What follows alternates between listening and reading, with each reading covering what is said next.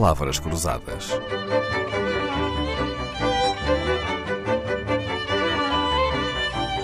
Porque quase tudo é uma questão de semântica.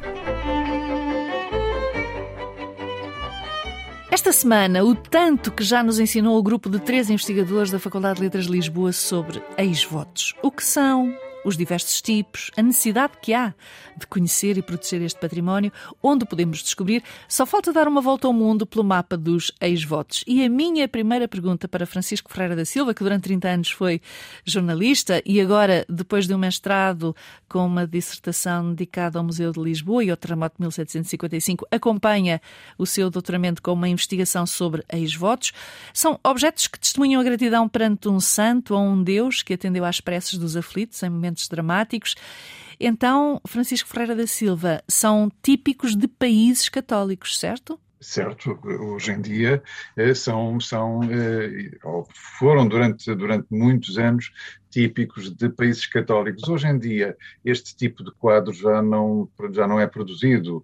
Eh, hoje em dia temos, existem as fotografias e quando as pessoas pretendem fazer uma promessa fazem com fotografias, mas durante muitos anos foi, foi assim. Eram países católicos, mas não só. Estamos a falar, Francisco, também. só na Europa ou noutros continentes? Uh, estamos a falar essencialmente da Europa, mas depois também de outros continentes, até porque temos que nos lembrar que os navegadores europeus, não só os portugueses, andaram por todos os continentes e, portanto, uhum. foram espalhando a sua, as suas, a sua, a sua, fé e as suas, e no fundo aquilo em que acreditavam uh, por, por todo o mundo. E os seis votos marítimos vão de existir apenas em países com mar, ou pelo menos com marinheiros? Essencialmente uhum. serão em países com, com mar e com, com marinheiros, mas como eu disse eh, também já numa outra, numa outra oportunidade, eh, em Portugal, no interior de Portugal, e eu estou a recordar-me do, do, do, Santuário do Senhor Jesus da Piedade de Elvas, encontramos ex-votos marítimos. E há alguma diferença uh, entre os ex-votos dos países, por exemplo, do sul da Europa e do norte da Europa?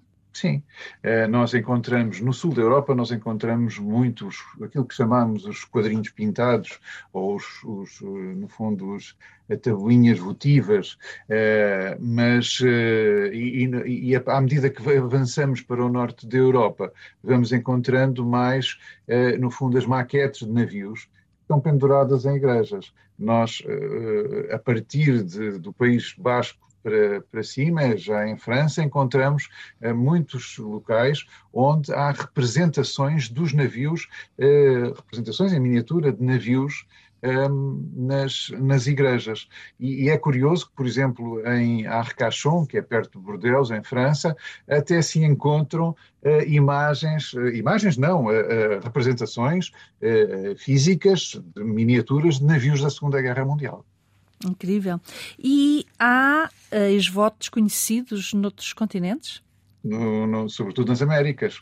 É, América do Norte, Central e do Sul, sobretudo a, América do Sul, onde o Brasil e o México eh, são os países que têm maior acervo de ex-votos. Os milagres agradecidos pelos devotos diferem muito dos portugueses? Ah, sim, Sim, sim. Né?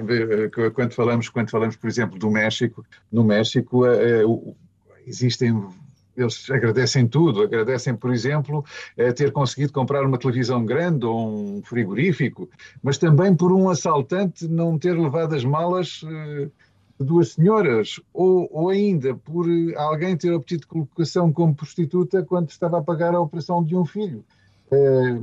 Portanto, são, são momentos de aflição, são momentos de aflição bastante distintos daqueles a que nós estamos habituados cá, não é? Exatamente. Francisco Ferreira da Silva está a completar o seu doutoramento na Faculdade de Letras, é mestre em Cultura e Comunicação, investigador do Centro de Estudos Anglísticos da Universidade de Lisboa. Agora está neste projeto de investigação de ex-votos. Podem ser aguarelas, desenhos, fotografias, objetos de cera, de barro, de madeira, de metal, de pedra. Podem ser peças de vestuário mechas de cabelo, de orivesaria, de tapeçaria, tantas outras coisas. Quando falamos de ex-votos, tanto podemos estar a falar de um padre que foi salvo de uma difamação, de uma família que viu regressar da guerra o filho soldado, de uma mãe que sobreviveu a complicações no parto, até a quedas de andaimes ou à salvação de incêndios. Palavras Cruzadas, um programa de Dalila Carvalho.